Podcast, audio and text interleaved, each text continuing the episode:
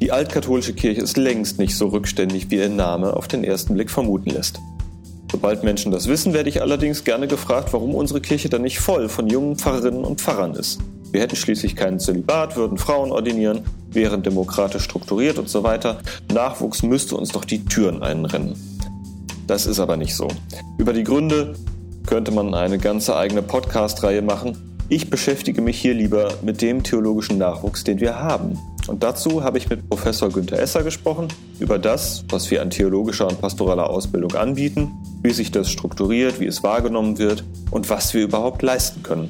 Und wer weiß, liebe Hörerinnen und Hörer, vielleicht wird ja auch Ihr Interesse an theologischer Fortbildung etwas geweckt. Mein Name ist Thilo Corzilius, ich bin Pfarrer in Essen. Hallo. Lieber Günther, danke, dass du dir die Zeit nimmst.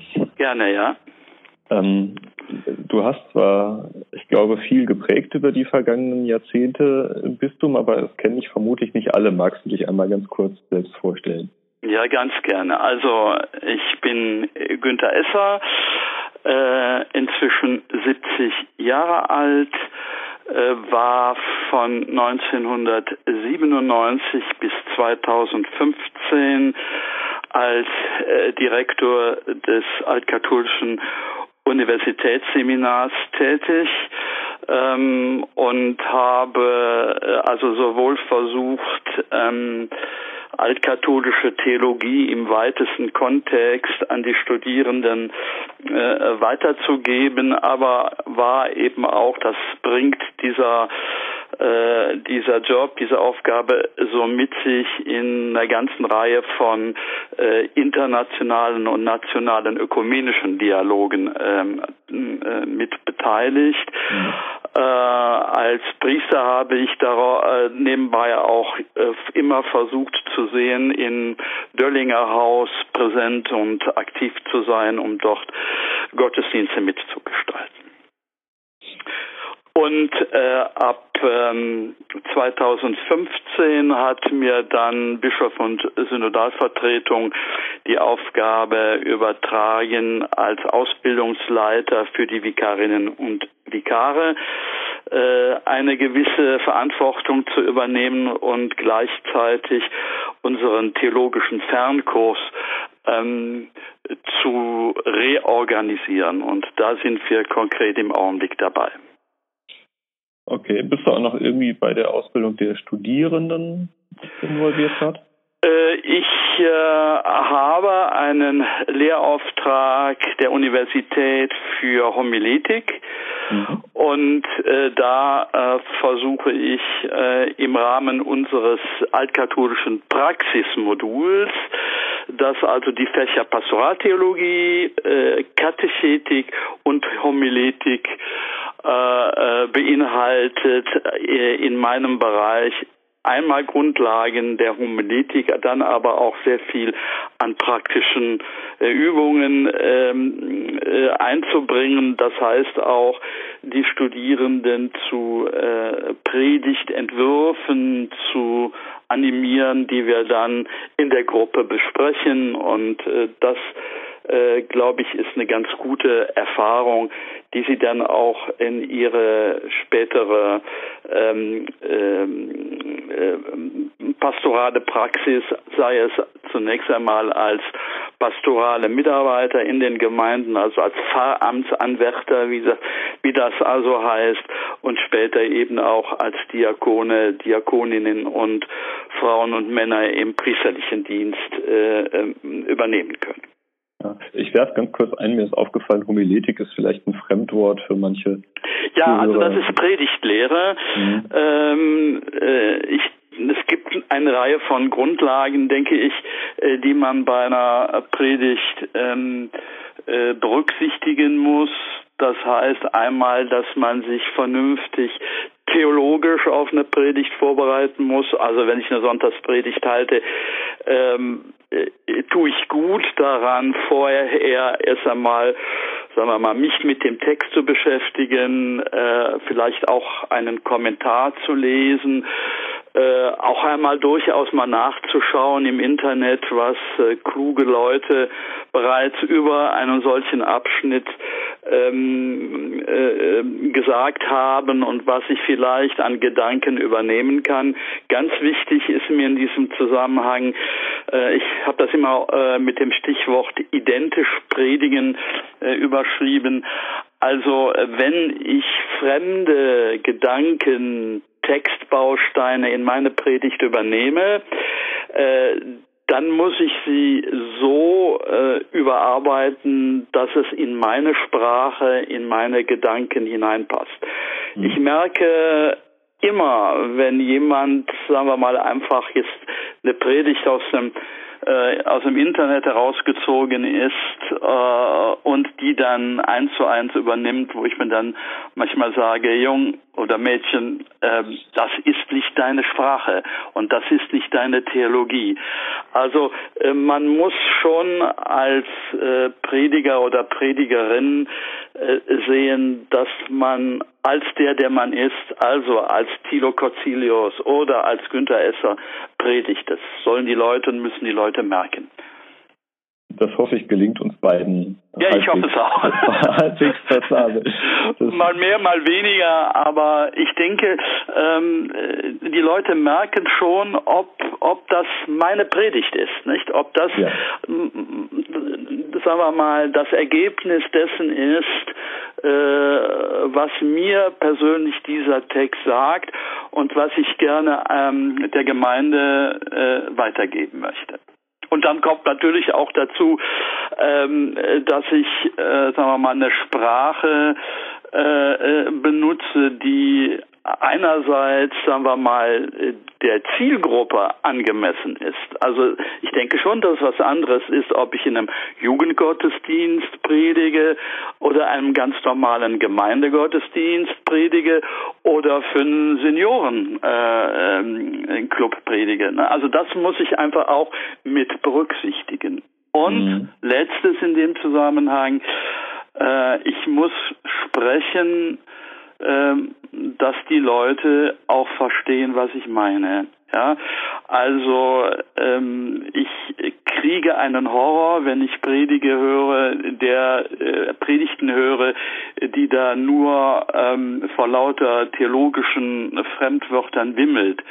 Und dann sage ich immer, mein Gott, du predigst über die Köpfe der Leute hinweg und erreichst eigentlich dein Predigtziel nicht. Ja, also den Menschen die Botschaft dieses Textes, sei es das Evangelium oder ein Lesungstext nahezubringen. Ne? Also Thema verfehlt, würde ich da sagen. Ne? Okay. Aber der theologische Nachwuchs, ich komme mal drauf zurück, ja, der lernt ja nicht nur predigen, also zumindest der theologische Nachwuchs, der äh, in die Pastoral geht. Ja ähm, fangen wir vielleicht mal bei den Vikarinnen und Vikaren an. Ja. Die werden von Bischof und Synodalvertretung ähm, in eine Gemeinde geschickt, genau. unter, unterstehen da äh, zu Ausbildungszwecken und zu Begleitungszwecken einer Mentorin oder einem Mentor. Mhm. Ich glaube, der Rahmen ist üblicherweise auf vier Jahre festgesetzt. Genau. Genau. Was ist dann deine Aufgabe in dem Ganzen? Also ähm, als ich 2015 in den Ruhestand ging, standen wir vor der Situation, vor der erstmaligen Situation, wir hatten acht Vikarinnen und Vikare. Mhm. Eine für uns völlig neue Situation ähm, und äh, wir hatten in langen Gesprächen im Ausbildungsrat, sowas haben wir auch, überlegt, also wir können die Leute nicht einfach so ohne irgendeine Begleitung in die Gemeinden schicken. Ähm, und äh, man hat mir dann die Aufgabe übertragen als Ausbildungsleiter, ähm, also so, so ein Bindeglied zu sein zwischen den Vikarinnen und Vikaren und ihren Mentoren vor Ort und der Bistungsleitung. Also ich bin nicht der Spiritual der äh, Vikarinnen und Vikare. Äh, wenn sich da im Laufe der Zeit ein persönliches äh, näheres Verhältnis, freundschaftliches Verhältnis entwickelt, ist das nochmal eine andere Geschichte. Das muss man, auch, muss man auch sehen, dass man das gut trennt. Aber meine Aufgabe war und ist zu sehen, ähm, wie läuft die pastorale Einführung oder die Einführung in den pastoralen Dienst in den konkreten Gemeinden. Mhm. Ähm, das heißt, ähm, ich habe und tue es auch immer noch, ähm, besuche ähm, die Vikarinnen und Vikare vor Ort, spreche mit ihnen, spreche auch mit den äh, Lehrpfarrern, äh, versuche zu intervenieren, wenn es Konflikte gibt. Ähm, dann muss ich halt auch mal an einen Ort öfter hin und es gibt auch immer wieder äh, Situationen, wo man feststellt, da passen Personen einfach nicht zueinander. Das ist also kontraproduktiv. Dann muss man nach neuen Lösungen suchen. Ähm, das ist meine Aufgabe. Dazu kommt, dass äh, wir bisher ähm, zweimal im Jahr Werkwochen angeboten haben zu konkreten pastoralen Themen. Mhm. Ähm, wir sind im Augenblick dabei, Nachdem also die erste Runde der Vikarinnen und Vikaren durch ist, ich das mal so salopp sagen darf, also alle bisherigen Vikarinnen und Vikare, die ich begleiten durfte, sind entweder gewählte Pfarrer oder haben äh, zumindest einen, ähm, sagen wir mal, fest umschriebenen Seelsorgeauftrag. Ähm, aber sie sind halt aus dieser Ausbildungsschiene raus. Mhm. Und unsere Aufgabe ist im, im Augenblick, und da, sind wir sehr intensiv dran zu überlegen, ähm, also wir haben das nach bestem Wissen und Gewissen gemacht. Aber ähm, wir haben auch erst angefangen. Also das heißt, es gibt eine Reihe Dinge, wo wir, wo wir nachbessern müssen. Mhm. Ähm, da sind wir im Augenblick dabei. Also ich darf mal ein paar Punkte nennen, die wir im Augenblick intensiv diskutieren. Äh, wir haben die Vikarinnen und Vikare zu den Lehrfahrern geschickt, so mit äh, der Aufgabe, führe äh, deinen Vikar, deine Vikarin in die konkrete pastorale Situation in der Gemeinde, deiner Gemeinde ein. Das ist läuft, ist gut, mehr oder weniger gut gelaufen. Wir haben allerdings auch festgestellt, dass es gut wäre und gut ist, dass man den Lehrfahrern doch einen gewissen Katalog zur Hand gibt und sage, also am Ende dieser Vikarszeit sollen die und die und die Punkte behandelt sein. Also vom Kirchenrecht äh, über die Pfarramtsprüf, äh, Pfarramtsführung äh, bis eben zu Hausbesuchen, Gottesdienstgestaltungen und so. Mhm. Also da sind wir dran, da so einen Katalog zu entwickeln, wissend allerdings, dass das eben auch nur ein Katalog ist. Jede Gemeinde äh, hat da andere Schwerpunkte. Also man soll nicht abhaken, aber für die Pfarrer vor Ort und auch für die Vikarinnen und Vikare ist es, glaube ich, hilfreich, hier, sagen wir mal, eine, eine Hilfestellung an die Hand zu bekommen. Die zweite Sache, die, wo wir festgestellt haben, dass es notwendig ist und auch das werden wir ändern. Äh, wir möchten in Zukunft gerne die Lehrpfarrer zu einer Konsultation ein oder zweimal im Jahr in irgendeiner Weise zusammenbringen. Mhm. Das kann über Telefonkonferenzen laufen, das kann auch, sagen wir mal, im Rahmen der Gesamtpastoralkonferenz laufen. Entscheidend äh, äh, ist für uns, dass wir ein Forum fassen, wo, fa, äh, ähm, äh, schaffen. Sie müssen ein Forum der Kommunikation bekommen. Also da sind wir im Augenblick auch dran. Der dritte Punkt, ähm, wo wir inhaltlich sehr intensiv überlegen, ist, wie gestalten wir die Werkwochen. Mhm. Äh, unsere Erfahrungen waren, die waren teilweise gut, sogar sehr gut, wenn ich mich zum Beispiel an die über Sterbebegleitung erinnere. Da konnten wir eigentlich, glaube ich, alle äh, viel mitnehmen. Es hat aber auch andere gegeben, die weniger gut waren. Ähm, Anja Goller als wissenschaftliche Mitarbeiterin am Uniseminar und ich hatten, bevor äh, ähm, äh, diese Vikars-Begleitung losging, uns mal intensiv zusammengesetzt und haben mal über diese vier Jahre äh, so ein Konzept entwickelt.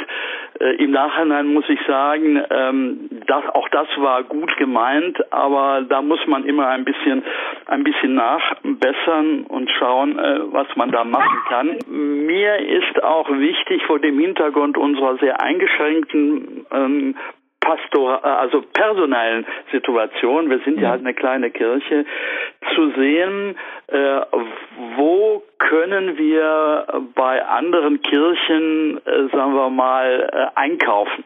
Ja, äh, mhm. wo können wir sagen, wir schicken unsere Vikare jetzt, was weiß ich, äh, in die Landeskirche Kurhessen-Waldeck oder weiß der Kuckuck wohin, weil die eine Sache anbieten, die vernünftig ist ähm, die auch nicht nur, nicht nur, sage ich einmal, jetzt konkret evangelisch ist, äh, ähm, die uns aber personell entlastet, äh, weil sie einfach andere Möglichkeit haben, auf, auf gutem Niveau Dinge anzubieten. Ne? Ja. Also da äh, sind wir dran ähm, am Überlegen, das dauert auch ein bisschen Zeit.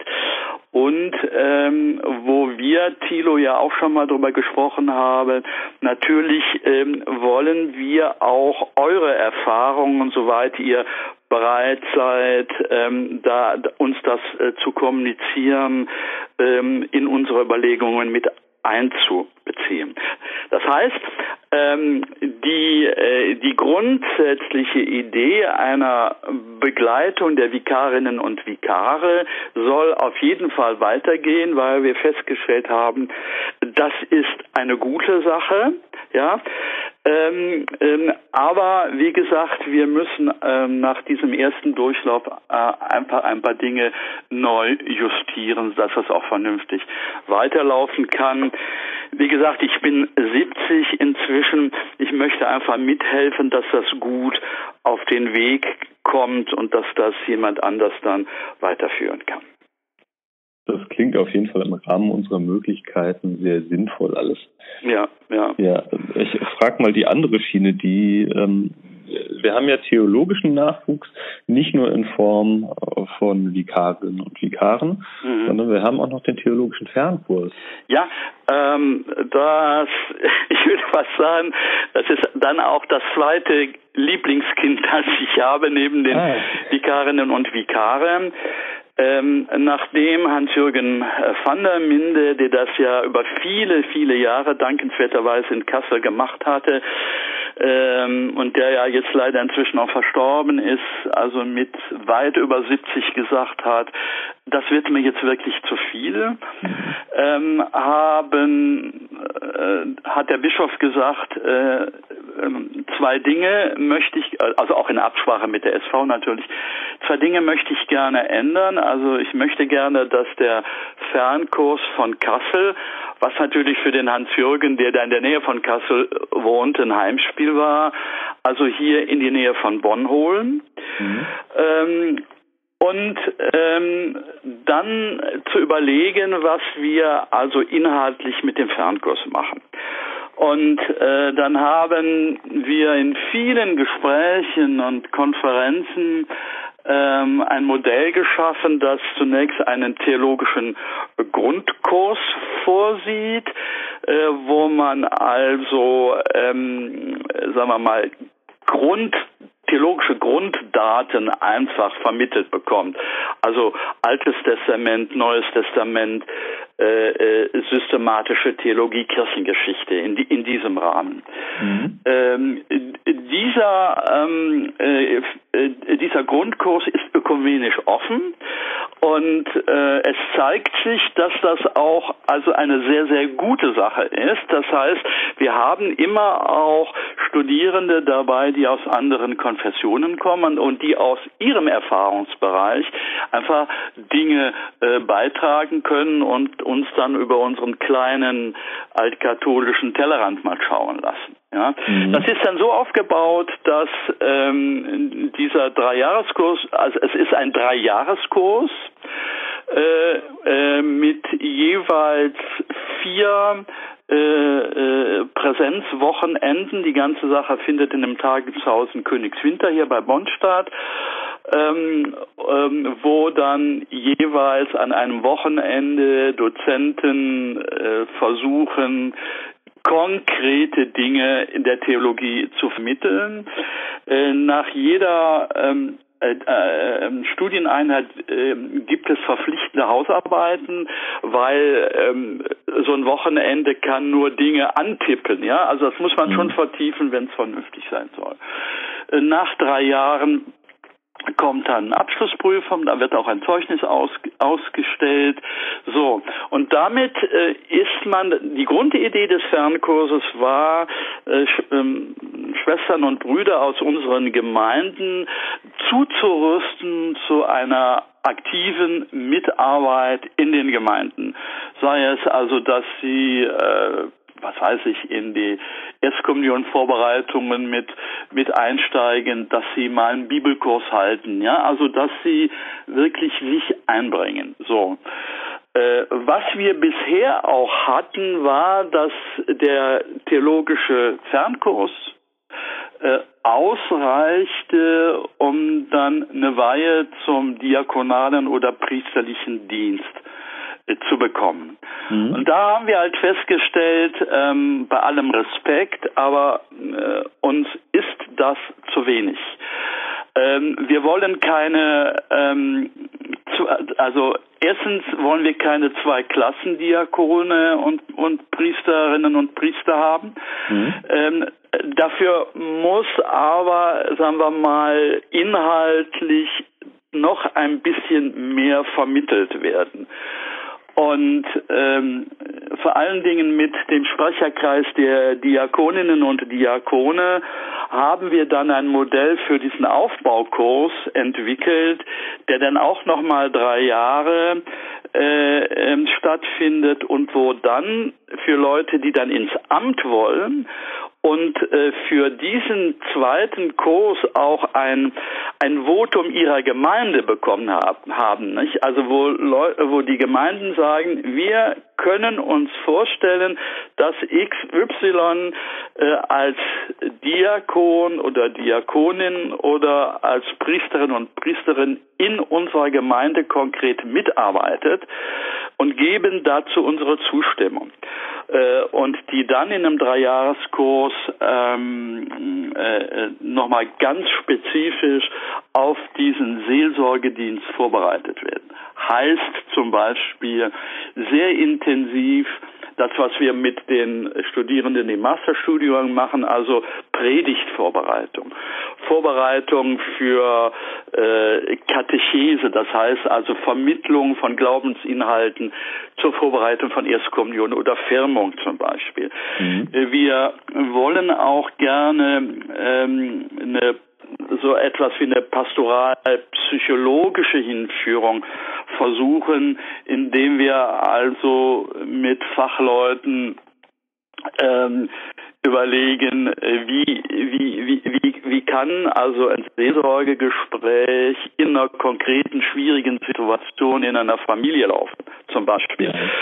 Ähm, und also das sind so Themen, wir werden natürlich auch ein bisschen Theorie nochmal machen, also also es wird eine, eine, eine, ein Vorlesungswochenende zur Theologie des Amtes innerhalb der Kirche geben, um einfach zu sagen, also wo steht also das ordinierte Amt in der Kirche gegenüber der Gesamtkirche.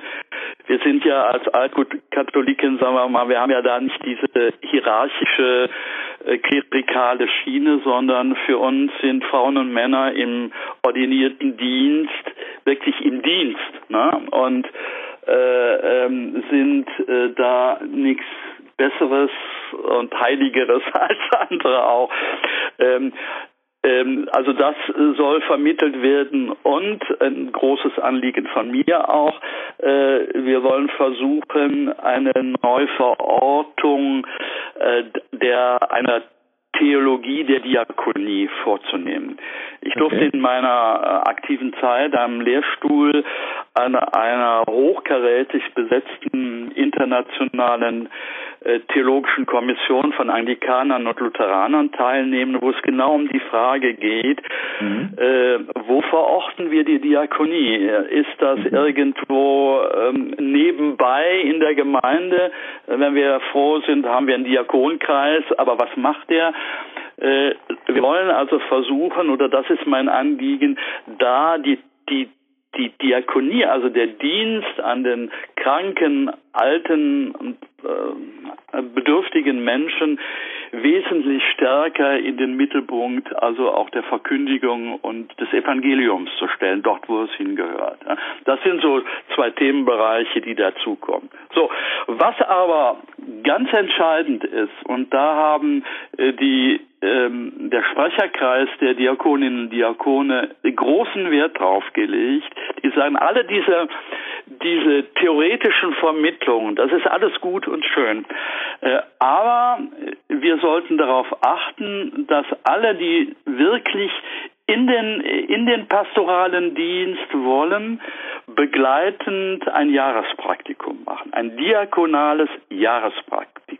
In mhm. Absprache jetzt mit dem Pfarrer, mit der Gemeinde, da muss man auch eine Institution suchen, also sei es Besuche im Altenheim oder im Krankenhaus, mhm. also in dieser Weise, damit die Leute ein Gespür bekommen für das, was Diakonie wirklich praktisch bedeutet. Ja, Soweit in aller Kürze. Und wenn das also, wenn dieser Dreijahreskurs, äh, Aufbaukurs dann abgeschlossen ist, dann gibt es auch eine Abschlussprüfung und das wäre dann ein Element ähm, für eine zukünftige Weihe zum priesterlichen oder diakonalen Dienst. Okay. Ähm, also ich äh, verstehe das richtig, die Priesterinnen und Priester durchlaufen dann dasselbe Muster? Äh, die angehenden, Entschuldigung. Ja, also natürlich ein bisschen äh, auf Fernkurssituationen ähm, äh, eingestellt. Ne? Wir können natürlich nicht ein volles Studium oder eine volle äh, äh, Vikariatsausbildung da liefern. Ne? Sie sollen nee, als Ehrenamtlerinnen und Ehrenamtler in der Gemeinde mitarbeiten. Aber, äh, Thilo, ähm, sie sollen ein, eine vernünftige Hinführung zu ihrem Seelsorgedienst bekommen. Ja, das, so hatte ich das auch verstanden. Aber mhm. ähm, das letzte Mal, dass ich mit dieser Ausbildungsordnung, dass ihr mir die zur Verfügung gestellt habt für eine Abschlussarbeit für das mhm. Vikariat vor zwei Jahren, ähm, hatte da war das noch äh, nach dem Grundstudium zweigleisig geordnet. Einmal mhm. für die, die äh, sich zu Diakoninnen und Diakonen ja. weihen lassen wollen und dann für ja. die äh, Priesterinnen da, und Priester. Ja, genau. Das war unsere ursprüngliche Idee. Sind wir aber von äh, abgerückt, das können wir einfach nicht leisten. Ja. Äh, personell auch nicht. Und zweitens werden die Gruppen äh, so klein sein, ja. äh, dass wir es nicht nochmal splitten können. Ja, okay. also der der jetzige Aufbaukurs, der im Herbst, wenn das dann jetzt alles äh, mit Corona dann auch so vernünftig läuft, das werden vier Leute sein. Ja, mhm. äh, das kannst du jetzt nicht nochmal auf Diakon und Priester äh, äh, differenzieren, sondern äh, wir wir haben dieses Programm dann jetzt nochmal so umgestrickt, dass eigentlich sowohl, ähm, also zumindestens äh, äh, im Großen und Ganzen, äh, dass sowohl ähm, äh, zukünftige Priesterinnen und Priester und Diakoninnen und Diakone hier eine Einführung in die pastorale Tätigkeit bekommen.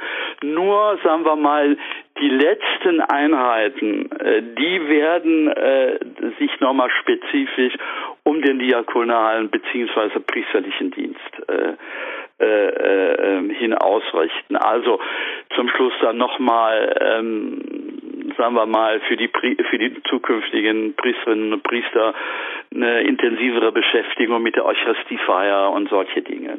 Ne? Okay, das finde ich aber sehr gut, den, den Schritt, ja. der da geschehen ist, weil das war immer, das war immer also eine ganz persönliche Kritik von mir. Ich fand das immer ein bisschen schräg, äh, denn die Priesterinnen und Priester, die werden also uns ja an an der katholischen Tradition da orientieren, wie sie gewachsen ist, äh, halt vorher auch zu Diakoninnen und Diakonen mhm. geweiht und ähm, äh, da das ja, das sind ja keine zwei Klassen, genau. zweiklassigen Diakoninnen ja. und Diakone. Ja.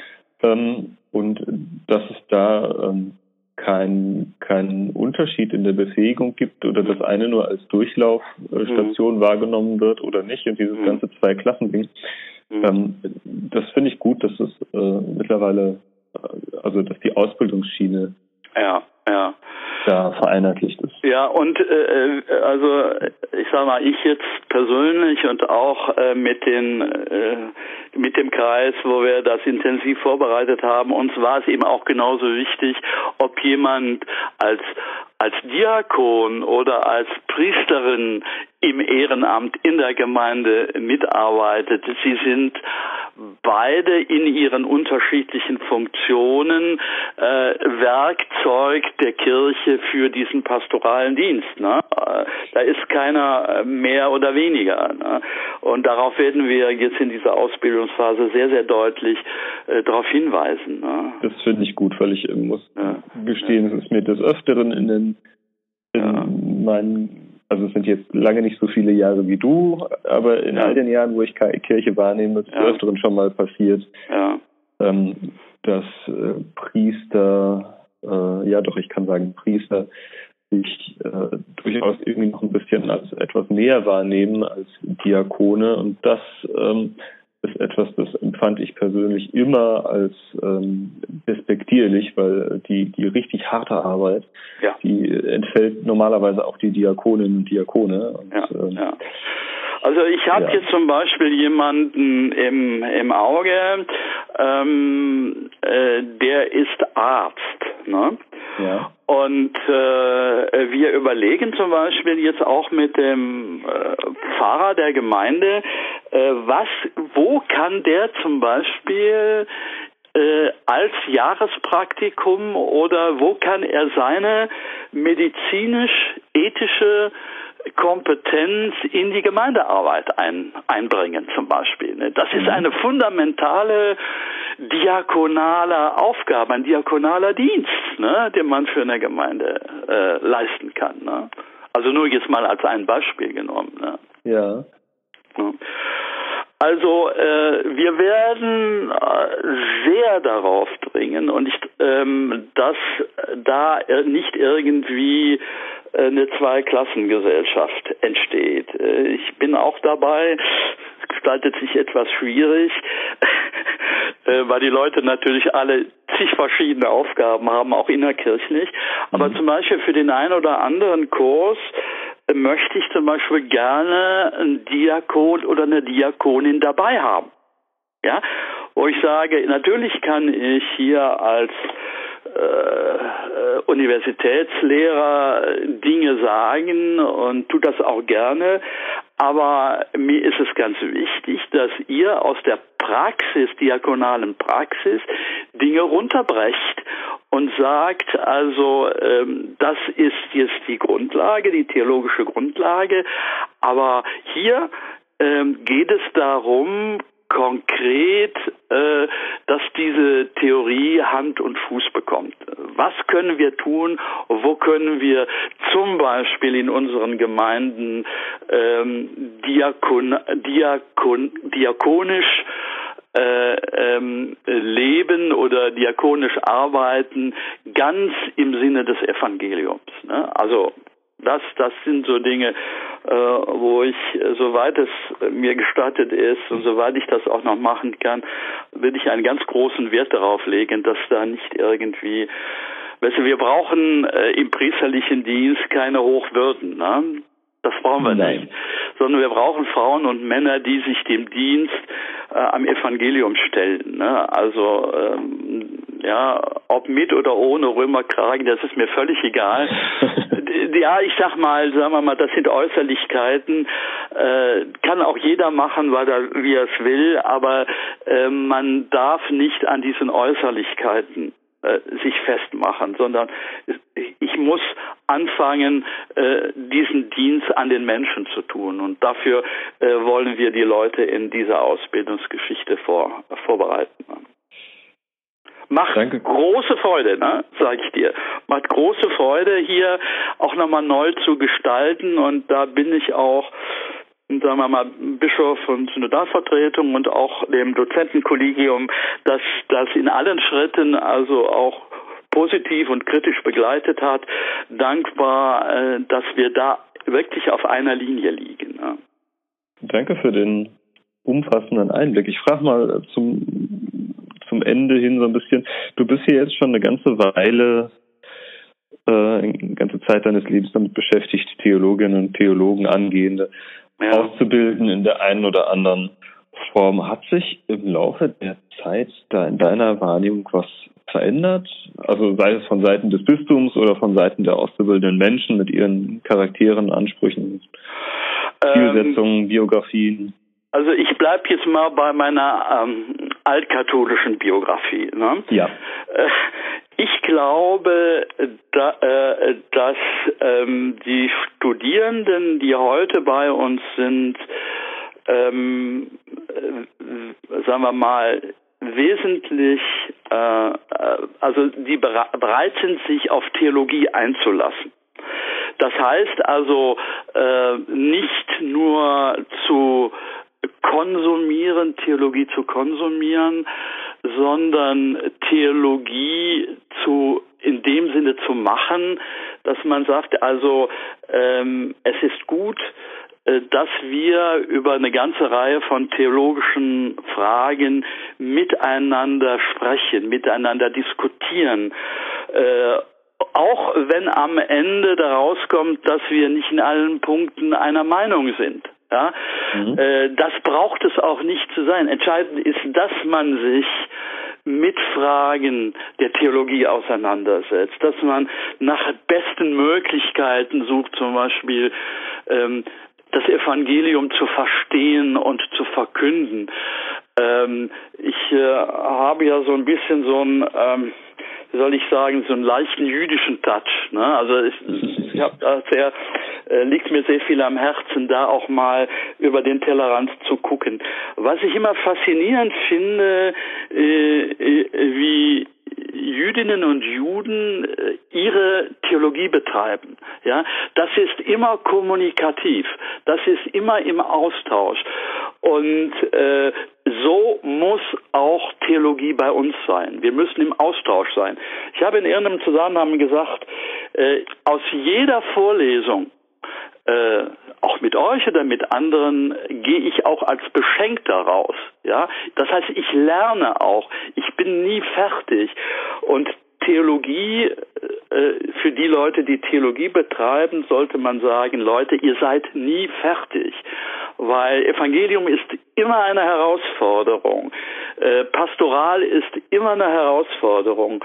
Und da bin ich eigentlich dankbar, dass wir jetzt eine, also zumindest bei uns nehme ich das so wahr, äh, eine eine Generation von Theologinnen und Theologen haben, denen es auch Spaß macht, Theologie zu betreiben. Und äh, wenn ich das als theologischer Lehrer nach äh, äh, 25 Jahren oder wie lange habe ich das gemacht, sagen kann, ähm, dann äh, macht mich das auch sehr glücklich, muss ich sagen.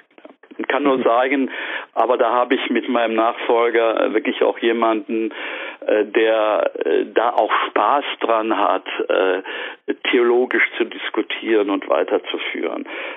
Einen, einen guten, nicht nur Nachfolger, sondern einen guten Mitarbeiter. Also wir sind da auf, wir sind da auf einer Linie. Das ist ein schönes Schlusswort. Danke für, danke für das Interview. Okay, ich hoffe, es hat dir was gebracht. Oder das hat mir was sicher was gebracht.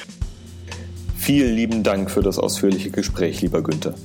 Na, liebe Hörerinnen und Hörer, Appetit bekommen auf einen kleineren oder größeren Happen Theologie? Wenn ja, freut uns das natürlich sehr. Falls nicht, ist es aber auch nicht schlimm.